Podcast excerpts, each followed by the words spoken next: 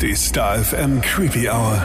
Mit deinen Horror-Hosts Bibi Blackcraft und Mistress Moriarty. We put a spell on you. It's Creeptober. Hallo und herzlich willkommen in der Creepy Hour im wohl schönsten Monat des Jahres im Creeptober. Oh yes, endlich ist es soweit. Unser Spezialmonat hat begonnen. Es wird in der Creepy Hour mal wieder spooky mörderisch und wie immer sehr spannend. Oh ja, also es ist jetzt heute der erste Zehnte, also wir haben jetzt volle 30 Tage noch, in der wir dir jede Woche jetzt sehr, sehr viele spannende Themen präsentieren werden. Und äh, wie die perfekte Mischung für diesen Monat für uns aussieht und worauf du dich da freuen kannst, das fassen wir dir jetzt mal in einer kurzen Vorschau zusammen, damit du weißt, was auf dich zukommt. Ja, und wir hoffen, dass die Mischung auch dir gefällt. Also da ist wirklich querbeet was mit dabei. Du darfst dich zum Beispiel freuen auf den unfassbaren Fall von David Parker Ray oder auch besser bekannt als der Toy Box Killer. Das ist so heftig und auch für diese Folge können wir schon eine ganz, ganz große Triggerwarnung aussprechen. Oh ja, das wird wirklich richtig unangenehm. Wir wollen beide unbedingt darüber sprechen, aber uns ging es beiden nicht gut damit sich das Ganze mal anzuhören. Und ich bin sehr gespannt, wie das dann. Äh Vor allem Stichwort anhören. Also ja. wir haben auch Aufnahmen in mhm. diese Folge mit reingepackt und äh, das ist nicht ohne. ja, auf jeden ohne. Fall. Also damit wird es nächste Woche schon weitergehen. Die Woche drauf gibt's dann ein Horrorshop-Spezial. Missy und ich waren nämlich im Horrorshop in Landsham, mhm. in Europas größtem Halloween-Shop. Also das wird jetzt jedem aufmerksamen Creepy-Hörer und jeder Creepy-Hörerin äh, kennen das schon, ja. Ja, gut bekannt sein. Äh, wir haben mit dem Inhaber Randy ein Interview geführt und in Erfahrung gebracht, was es denn überhaupt so für neue Trends dieses Jahr gibt. Also egal ob Masken, Kostüme oder auch Deko. Bei uns wirst du dann wirklich perfekt für Halloween informiert. Und natürlich waren wir auch shoppen und haben für dich ein paar coole Pakete zusammengestellt, die wir dir dann im Laufe des Scriptopers schenken werden. Da darfst du dich auf viele abgefahrene Sachen freuen, die in diesen Paketen gelandet sind.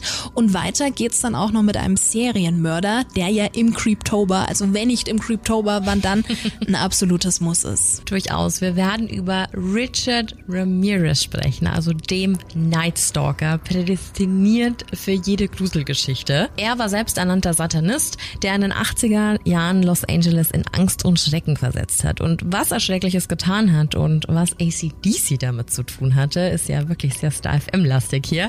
Das erfährst du dann in der Doppelfolge. Wird auch nochmal sehr, sehr spannend. Doppelte Ladung für dich. Ja, und weil wir dich am Feiertag des Schreckens natürlich nicht alleine lassen wollen, gibt's direkt an Halloween am 31.10., das ist ja ein Sonntag in mhm. diesem Jahr, ein Creepy Hour Halloween Spezial. Also da gibt's dann die volle Ladung. Da gibt's doppelt Wochenende. auf die Ohren. Genau. Zwei Folgen an einem Wochenende. So ist es. Also wir freuen uns, glaube ich, riesig auf diesen Monat. Wir sind schon voll in Stimmung. Die Kerzen leuchten hier schon. Weiß ich, wie geht's dir so? Ich habe schon bestimmt fünfmal Kürbis jetzt gekocht. Du leuchtest auch schon ganz orange. ja, aber es ist auch immer so schön. Das und ich, toll. Und ich erinnere mich noch, als du vor einigen Wochen schon die ersten Zierkürbisse im Supermarkt entdeckt hast und hergekommen bist, guck mal, wie so eine Fünfjährige, ganz happy. Aber es ist ja schön. Na, weil das der offizielle Startschuss ist, dass ich dann kein Weirdo mehr bin, der das ganze Jahr irgendwie komische Sachen feiert. Du sondern bist kein Weirdo. Dann ist es der offizielle Anfang von, hey, es ist jetzt okay, ja. gruselige Vibes zu versprühen. Eben. Und wenn die Hipster wieder alle ihre Pumpkin Spice Latte trinken, mhm. wir können das immer. Durchaus. Und wir müssen jetzt dann noch unseren Creepy Hour Kürbis schnitzen. Das stimmt allerdings. Ganz ja. wichtig. Das werden wir natürlich dann auch Instagram protokollieren. protokollieren und wenn wir es verkackt haben, dann werden wir nichts online stellen. Doch, doch, doch. Es kommt alles online. Ach schön. Aber es ist auch schön. Jetzt wird's wieder dunkler und kühler und wir hatten vorhin erst das Thema, man kann sich wieder in Sweatshirts einkuscheln ja. und in Pullis und dicke Socken. Natürlich auch in Creepy Hour Pullis. Mhm, das sowieso. also falls du noch keinen hast, dann kannst du jetzt auf www.starfm.de gehen und dir deinen Merch holen. Nee, aber ist tatsächlich so. Also dicke Wollsocken, Popcorn, Couch äh, mhm. und Horrorfilm ist halt Kerzen. toll. Mhm. Ja. Alles. Ich finde, ich, ich bin ein totales Herbstkind. Ich auch. Das ist äh, unser Monat. Ja, total. Nun gut, aber in diesem Sinne fangen wir jetzt mal an. Wir starten mit unserem heutigen Thema und was würde die erste Folge im Creeptober besser einläuten als unsere Based on a True Story Serie? Wir widmen uns heute wieder den Dämonologen Ed und Lorraine Warren. Um genau zu sein, dem Fall Haunting in Connecticut. Warnhinweis. Der nachfolgende Podcast beinhaltet Themen wie Mord, Gewalt und Sexualverbrechen und ist deshalb für Zuhörer unter 18 Jahren nicht geeignet. Der Inhalt könnte Zuhörer und Zuhörerinnen verstören oder triggern. Du kennst diese Geschichte bestimmt aus dem Horrorfilm, heißt ja Das Haus der Dämonen im Original, aber The Haunting in Connecticut. Also Ganz der genau. Englische Originaltitel, ja. Ganz wichtig ist ja keine Auskopplung aus diesem ganzen Conjuring Universe, das wir jetzt bereits kennen, das wir schon oft bearbeitet Mhm. haben, sondern der Film, den gab es schon sehr, sehr viel früher. Also der wurde, glaube ich, Anfang 2000 gedreht, lange bevor das alles anfing mit dem regulären Conjuring Universe, das wir jetzt immer dem im Kino sehen. Franchise, Ganz ja. genau. Der Film aber basiert eben auf einer wahren Geschichte und zwar auf der Geschichte der Familie Snedeker. Aber fangen wir mal ganz, ganz anders an als sonst. Es ist ja schließlich Creeptober und was passt da besser als ein Horrorfilm? Der Junge mit Campbell leidet an Krebs und benötigt eine spezielle Therapie, welche aber weder vor Ort angeboten wird, noch großartig bezahlbar ist, zumindest nicht von Normalos in Anführungszeichen. Ja, Sarah, die Mutter, muss ihren Sohn nämlich immer wieder nach Connecticut fahren, damit ihm geholfen werden kann, also um diese Behandlungen zu erhalten. Die langen Fahrten zerren an der Gesundheit der Mutter und sind für den bereits angeschlagenen Sohn sowieso eine Tortur. Ja, und da das Geld sowieso sehr knapp ist, beschließt der Vater Peter, ein günstiges Haus nahe des Krankenhauses zu mieten, was ja Sinn macht. Das Haus an sich ist wunderschön, alles so ein bisschen im viktorianischen Baustil. Alt, aber sehr stilvoll. Was die Familie nicht weiß, dass das Haus ein ehemaliges Bestattungsinstitut ist und eine düstere Vergangenheit hat. Muss man mögen, ne? Es praktizierte dort einst ein Leichenbestatter namens Aikman, der hat auch Seancen durchgeführt und die Leichen eben, die präparierten Leichen, die versteckte er dann im Haus unter den Dielen, um so seiner Meinung nach besseren Kontakt ins Jenseits herstellen zu können. Also eine sehr gruselige Vorstellung. Ja, und durch diese Taten beraubte er die Verstorbenen um ihre letzte Ruhestätte. Also er hat ja quasi die Leichen geschändet. Er und sein Assistent Jonah führten ihr Können geladenen Gästen vor und führten so die Seancen durch. Die Toten nutzten Jonah, um sich in Gestalt von Geistern des lästigen Bestatters zu entledigen. Aber trotz dem Mord an dem Bestatter fanden die gequälten Seelen allerdings nicht die erhoffte letzte Ruhe. Leider. Matt, also der Sohn, nahm bereits in der ersten Nacht im neuen Haus unheimliche Dinge wahr. Er hat eben die Gegenwart von Geistern gespürt, hat es aber am Anfang gar nicht so ernst genommen. Als die restliche Familie dann ins Haus zog, sahen auch sie gruselige Dinge. Und Matt war natürlich am stärksten betroffen, da er als schwerkranker Mensch bereits an der Schwelle zum Tode stand und deshalb besonders empfänglich war. Als sich Matt dann aber auf die Suche begibt, findet er im Keller des Gebäudes eben die Leichenhalle und zusätzlich auch noch Fotos vom alten Bestatter. Er recherchiert eben die Vergangenheit des Hauses und findet letztendlich auch die Ursache für das ganze Treiben. Am Ende des Films befreit Matt dann die in den Wänden eingeschlossenen Toten und das in einem, ja, sagen wir mal, sehr theatralischen Feuerinferno. Ja, am Schluss stirbt er dann natürlich auch im Feuer, wird dann reanimiert, überlebt dann quasi und besiegt im Film den Krebs. Also wirklich ein sehr, Hollywood. ja, Ja. Hollywood auf den Punkt gebracht. Also so viel zum Film. Ich mag den persönlich sehr. Die Schauspieler und das Set, die sehen schon sehr, sehr großartig aus. Also da passt schon alles sehr, sehr gut zusammen. Aber das war ja jetzt quasi der Film. Kommen wir mal zur wahren Geschichte dahinter. Die dreht sich natürlich auch um die Familie Snedeker, bestehend aus Ellen und Carmen und ihren drei Söhnen, ihrer Tochter und einer Nichte. Ja, und einer der drei Söhne hieß Philip und hier schon mal der erste Abgleich mit dem Film, denn Philip hatte auch leider im wirklichen Leben Lymphdrüsenkrebs. Leider ja. Ebenfalls korrekt war, dass die Familie 1986 wegen dieser Krankheit eben von New York nach Connecticut gezogen ist, um dort näher am UCONN Hospital zu sein, also dem Krankenhaus, in dem Philip auch wirklich behandelt worden ist. Ja, und der wohl wichtigste Abgleich, das Haus. Also um es mal vorwegzunehmen, das Haus war weder viktorianisch noch sehr schick. Es war so ein weißes Mietshaus, also schon ganz süß, aber jetzt nichts Außergewöhnliches Außergewöhnliches. Und es war aber, wie im Film, wirklich ein ehemaliges Funeral Home, also ein Bestattungsinstitut. Und angeblich wusste die Mutter bis zum Einzug selbst gar nichts davon. Ich kann mir das immer nicht Ich auch vorstellen. nicht. Also es gab da auch verschiedene Quellen, ob sie es denn nun wusste oder nicht. Aber wir, wir haben uns das Haus ja dann angesehen und es gab ja auch nochmal so einen separaten Eingang, der ja speziell damals für den Antransport von diesen Särgen vorhanden war. Na gut, aber wenn dein Sohn todkrank ist und du weißt, dass du da in der Nähe sein möchtest Ja. oder sein musst, dass du dir denkst, komm, scheiß drauf, Hauptsache ein günstiges Haus. Ja klar, aber dann wusste sie es, weißt du? Aber so dieses Ding, so, na, das hatte mir keiner gesagt. Ich glaube sogar, Makler sind verpflichtet, dir sowas zu sagen. Auch wenn es einen Mordfall in dem Haus gab. Also in Amerika ist es zumindest Weiß ich so. nicht.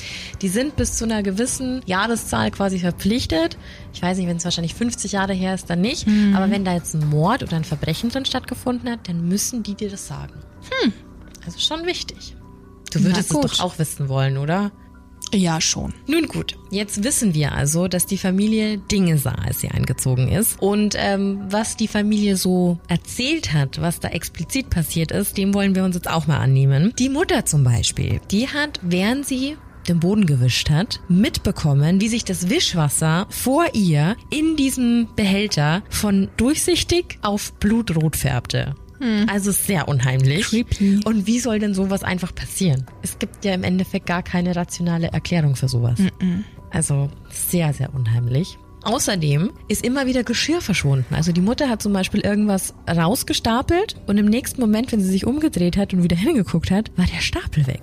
Und irgendwann war die so weit, dass sie schon dachte, sie verliert jetzt den Verstand. Ja, verständlich. Also sehr unangenehm. Und was auch noch super unheimlich ist, im ganzen Haus fingen an, die Lichter zu flackern. Das ist ja schon unheimlich genug. Yep. Aber noch unheimlicher wird's, wenn da gar keine Glühbirnen drin sind. Das ist sehr unangenehm. Es gab natürlich vorher Glühbirnen, die da drin waren. Der Vater hat die allerdings irgendwann abgeschraubt, weil die Stromrechnung so hoch war. Kennen wir aber schon aus anderen Fällen. Ja, aber bei der Lutz Family in Amityville war es doch, warum ist es hier immer so kalt? Der hat doch immer nachgeheizt, wie blöd. Und bei denen war es die hohe Stromrechnung und die hatten ja sowieso nicht so viel Geld wegen Ja. dieser Behandlung. Und der Vater war im Allgemeinen sehr komisch. Ich meine, jetzt ist es schon ein sehr komischer Akt, überall die Glühbirnen rauszudrehen, wenn du mich fragst. Oh, du, ich glaube, da ist er nicht der Einzige. Ja? Ja, ich bin mir doch. Ich bin mir sicher, dass das heutzutage noch immer ein paar machen. Doch, doch. Aber ich finde, Leute in der Dunkelheit zurücklassen, ist schon wirklich ziemlich ätzend. Und dann auch noch deine eigene Familie. Wir sollten mal eine Umfrage starten, wie viele Leute sowas machen. Okay, aber wie gesagt, irgendwas war mit dem Vater sowieso nicht ganz koscher. Er war jetzt nicht so, wie eben erwähnt, bei der Familie Latz, dass er unfassbar aggressiv war, aber er war distanzierter als sonst, er war unhöflicher, er war, ja, im Allgemeinen einfach, ja, so ein bisschen böse. Also nicht so schlimm, wie gesagt, aber einfach anders. Und du hast irgendwie eine Charakterveränderung bei ihm feststellen können. Ja, und zusätzlich dazu gab's in dem Haus natürlich extrem viel altes Zeug, das tatsächlich auch noch auf die frühere Funktion des Hauses hinwies, eben auf das Bestattungsinstitut. Es gab im Keller eben diesen Raum, in dem die Leichen präpariert wurden. Es gab Blutabläufe, verschiedene Apparate und auch so Krimskrams wie C-Zettel und sowas. Unheimlich. Also ich finde allgemein dieses C-Zettel. C-Zettel hört sich schon Ja, so. wir haben ja in der Folge in unserem Rechtsmedizin-Talk haben wir ja auch mit den Mädels drüber gesprochen, ob es den C-Zettel heutzutage noch gibt. Da ist es nicht mehr so. Aber früher war das ja. schon, ne? Ich glaube, ich haben die meisten aber immer noch so im Kopf, oder? Das war dieser typische. Ja, weil es ja auch in Filmen und Ja. äh, Serien noch immer so dargestellt wird. Ja, jetzt war ja quasi klar, dass im Keller, weil da ja alles stattgefunden hat, was mit den Leichen zu tun hatte, so ein bisschen das Zentrum des Bösen war. Und umso unheimlicher ist es dann, dass so wie im Film gezeigt, da war es ja Matt, der sein Zimmer im Keller hatte, tatsächlich Philipp und sein Bruder Bradley im Keller geschlafen haben. Also tatsächlich, dieses Kinderzimmer war im Keller. Musst du mögen, ne? Musst du mögen. Ich glaube, das ist für Teenager manchmal ganz cool. Es ist genauso wie unterm Dach wohnen, ne? wenn, du- wenn du so ein Studio hast oder halt ein Kellerzimmer. Wenn du halt so dein eigenes Reich hast. Kellerkinder, ich fand es auch mal toll im Freundeskreis. Die hatten immer die coolsten Zimmer und so. Aber halt aufgrund dieser Story ist Total. es no, thank you. Und dann weißt du ja, dass in der Nebentür hier andere Sachen passiert mm. sind, ne? Mm, nee. Mm Einen Vorfall muss ich aber sagen, empfinde ich als äußerst unangenehm. Die Mutter, die war duschen und plötzlich hat sich der Duschvorhang um ihren Kopf gewickelt, also so, dass sie überhaupt keine Luft mehr bekommen hat.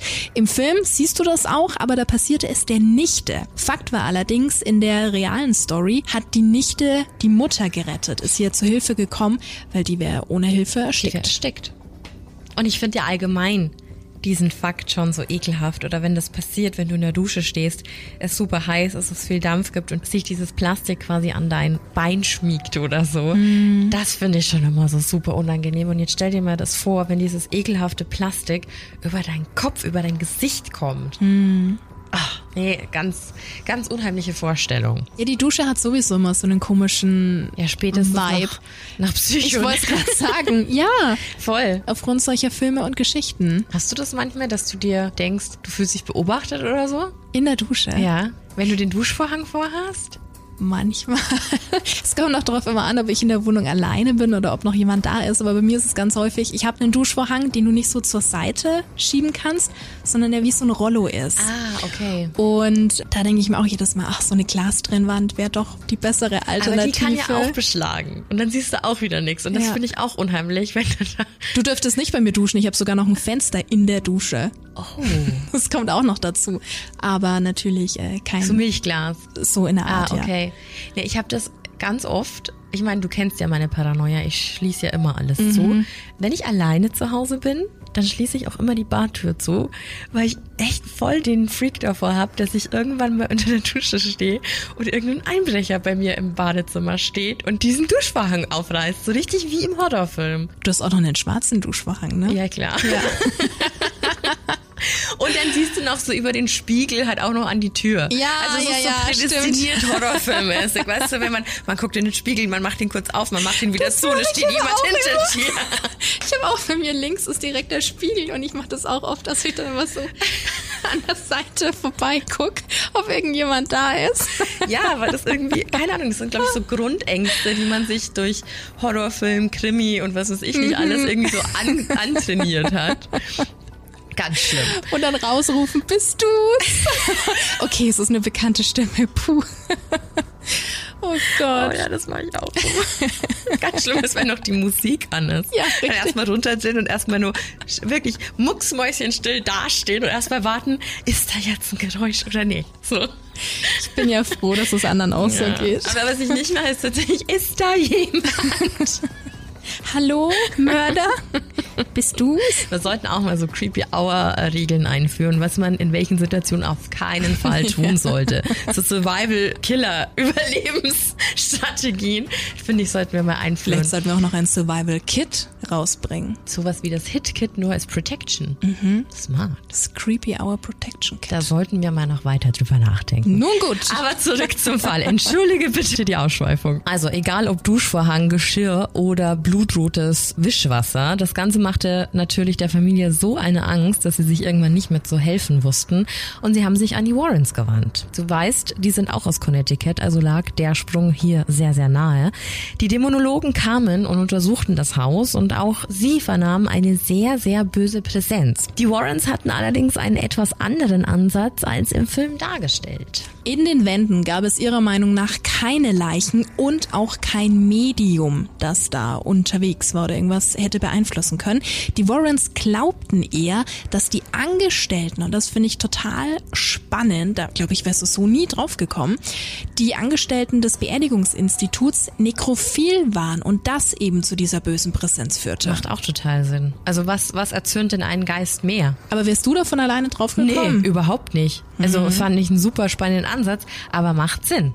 Macht Sinn. Und es wurde später auch tatsächlich bestätigt, dass es so war. Die Warrens haben übrigens auch noch gesagt, dass natürlich sehr, sehr viele dargestellte Szenen im Film total überspitzt waren. Ja. Also für sie war das sehr weit weg von dem, was wirklich passiert ist. Am 6. September 1988 reinigten die Warrens dann das Haus mit einem Exorzismus und das Haus steht auch bis heute noch. Im Film hingegen ist es ja abgebrannt. Mhm. Und angeblich ist das Haus auch bis heute frei von Erscheinungen oder von wütenden den Geistern. Glaubst du das? ich denke, in Amityville ist ja auch nichts mehr passiert. Also ich glaube, dass es hatten wir ja schon mal, dass die Gesellschaft ja sowieso immer misstrauischer wird und niemand mehr an sowas glauben will und nur noch die Wissenschaft zählt. Und ich denke, wenn du da nicht für empfänglich bist, dann bekommst du sowas auch nicht mit. Wie mit Freddy Krueger. Wenn du da, wenn du da nicht dran glaubst, weißt du, dann, ja. dann träumst du nicht davon. Und ich glaube, genauso ist es mit Geistersichtungen. Ja gut, und es waren ja auch die Warrens vor Ort. Ja, also wenn die keinen Exorzismus durchführen mhm. können, wer dann, ja? Stimmt. Ich muss sagen, ich hätte echt gerne mal so ein bisschen Mäuschen gespielt, weil es ist alles sehr schwer zu greifen. Also gerade auch dieser Moment mit dem mhm. Duschvorhang. Ich glaube, der hat es uns beiden sehr angetan. Sehr. Also im negativen Sinne. Vielleicht flute ich jetzt zukünftig einfach immer freiwillig einfach das Bad, als nochmal diesen Duschvorhang vorzuziehen. Ich mhm. weiß es nicht. Ist eine Alternative. Vielleicht sollten wir mal in Erwägung ziehen. Aber was ich auch noch ganz spannend fand und leider sehr, sehr traurig, im Film hat Matt ja überlebt. Mhm. Also er wurde ja reanimiert und hat dann am Schluss den Krebs besiegt. Philipp leider nicht. Also da war es tatsächlich so, der ist an seiner Krebserkrankung gestorben. Und schon eigentlich auch bitter, dass jemand, der schon so betroffen ist, dann noch so eine Scheiße Scheiße mitmachen musste ja. im wahren Leben. Als ob die Krankheit nicht schon reicht. Ganz genau. Und es gab ja jemanden, der dann noch ein Buch darüber geschrieben hat. Und genauso wie die Parent Family, die wir ja in der letzten Warrens-Folge hatten, die voll gezwungen waren, sich vor Leuten zu rechtfertigen, zu erklären, nein, wir sind nicht mediengeil, uns ist das wirklich passiert. Und jetzt mal ganz ehrlich, wenn du einen krebskranken Sohn zu Hause hast, dann hast du, glaube ich, Besseres zu tun, als irgendwie die ganze Welt davon zu überzeugen, dass es bei dir zu Hause spukt, weil die allgemeine Reaktion ja dann nicht darauf wäre, hey, wir geben euch Geld oder wir spenden dafür, sondern ey, ihr seid ein bisschen gaga. Und deswegen finde ich das immer so ein bisschen traurig, weil die haben sich das ja auch nicht ausgesucht. Nee. Und wenn man die Warrens holt, dann muss es ja schon, also wenn die sagen, das war so, dann glaube ich dem schon. Ja. Auf jeden Fall. Auch die Sache mit Matt, der hat ja direkt am Anfang gleich diese ja, Geister gespürt und hat es ja gar nicht so für voll genommen, weil er zu dem Zeitpunkt ja in Behandlung war. Im er hat Film ja auch, jetzt. Im Film. Aha. Er hat ja auch Medikamente genommen und ein Teil dieser Medikamente war eben auch bekannt dafür, Halluzinationen hervorzurufen. Und das kennt jeder von sich selbst, je nachdem, welche Medikamente du schon mal genommen hast oder in deinem Umfeld, in deiner Family. Im Film war es total plausibel. Ja. ja. In echt ähm, gab es aber anscheinend eine Bestätigung, dass die Medikamente keine Halluzinationen auslösen. Wobei ich da immer sehr vorsichtig bin, weil du weißt nie, wie irgendwas auf dich wirkt. Also es reicht ja schon, wenn du nicht ganz da bist.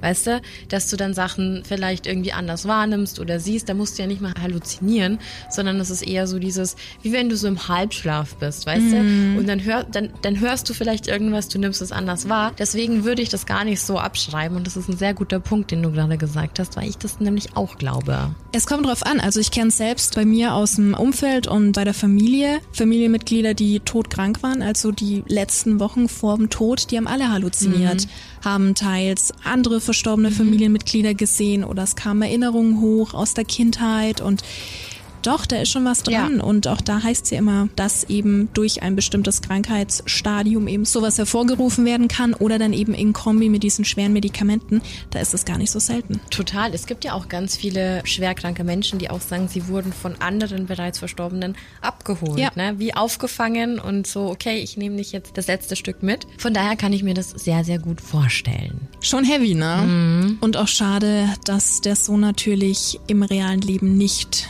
überlebt hat. Aber das ist Hollywood. Also ja. wie es auch die Morans selbst schon gesagt haben, es wurde viel überspitzt dargestellt und das ist halt einfach ein Klassiker, ne? Total.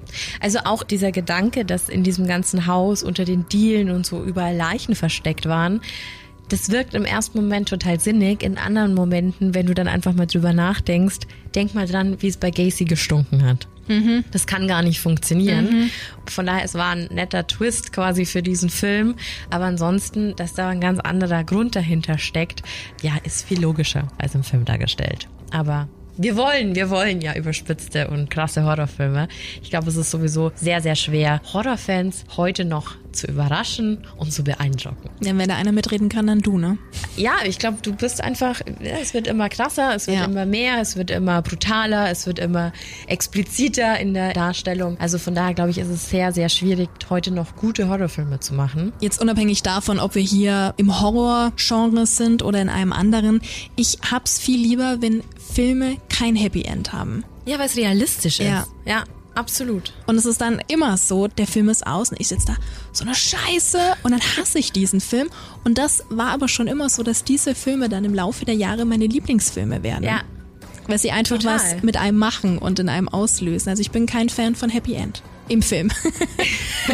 Ja, das sehe ich auch so. Es ist genauso wie, ich muss auch nicht immer alles sehen. Manchmal ist es viel unheimlicher, wenn ich gewisse Szenen nur so halb sehe oder halt mir einfach viel mehr Vorstellungsspielraum gegeben wird, was jetzt da passiert, weil oft wird's halt einfach so schlecht, also da steckt wahrscheinlich unglaublich viel Budget dahinter, Ja. aber oft ist es einfach viel schlechter als das, was du dir wahrscheinlich in deiner hintersten, dunkelsten Ecke im Gehirn ausdenken könntest. Richtig. Das ist einfach so. Und ich muss auch sagen, dass zum Beispiel bei dem, was du jetzt gerade gesagt hast, mit ich hasse das voll, wenn dann kein Happy End und so, das ist genau das beste Beispiel wie mit Shutter Island. Ne? Das ist genau so ein offenes Ende. Ja. Ist er jetzt verrückt gewesen? War da wirklich ein Detective? Hat er eine Lobotomie erhalten? Hat er eine gemacht? Man weiß es nicht.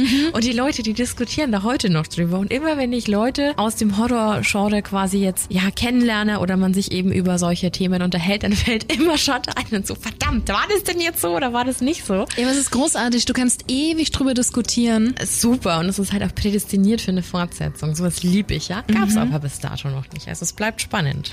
Vielleicht kommt da ja noch was. Falls uns jemand zuhört, mach doch mal. Hollywood, hallo. Und dann auch bitte noch die dritte äh, Staffel von Mindhunter. Das wäre auch ganz wichtig. Ah, gut. Ja. Ach übrigens, ich habe mich letztens erst mit einer Bekannten unterhalten. Äh, Dexter, die neue Staffel, Mhm. erscheint bald. Frag mich jetzt bitte nicht wo, aber falls unter Doch unseren. Hörern Dexter-Fans sind, das sollte bald was kommen. Ich mache mich nochmal schlau. Aber als wir damals über Serien und Filme gesprochen haben, Genau. da war es ja noch nicht Konntest klar. du Dexter nicht schauen? Und ich weiß, die Bekannte von mir, die schaut's auf Sky. Ich habe es äh, vor ein paar Tagen wieder auf Join Plus entdeckt. Hm. Also falls du die Möglichkeit hast, kannst du dir Dexter wieder reinziehen. Geil. Da war ja die letzte Folge auch mehr als enttäuschend und ich bin schon total gespannt, was da alles kommt. Ja, ich finde das seit unserer Urban Legend auch so unglaublich. Ne? Yep. Ach. Nun gut. Ich würde mal sagen, das war heute echt ein guter Auftakt für diesen besonderen Monat, unseren Creeptober, oder? Absolut. Und nächste Woche geht's ja dann, wie versprochen, auch gleich weiter mit dem Toybox-Killer. ja, ja, ja. Ja, und wirklich, wie vorher schon erwähnt, das wird wirklich ganz schön krass und ich muss echt sagen, da stellt es mir jetzt schon irgendwie die Nackenhaare auf. Aber echt, hey, ein paar Tage musst du dich noch gedulden, aber bis dahin dir jetzt erstmal einen tollen Start in den Oktober Stay creepy. und wir hören uns nächste Woche. Bye bye. 笑。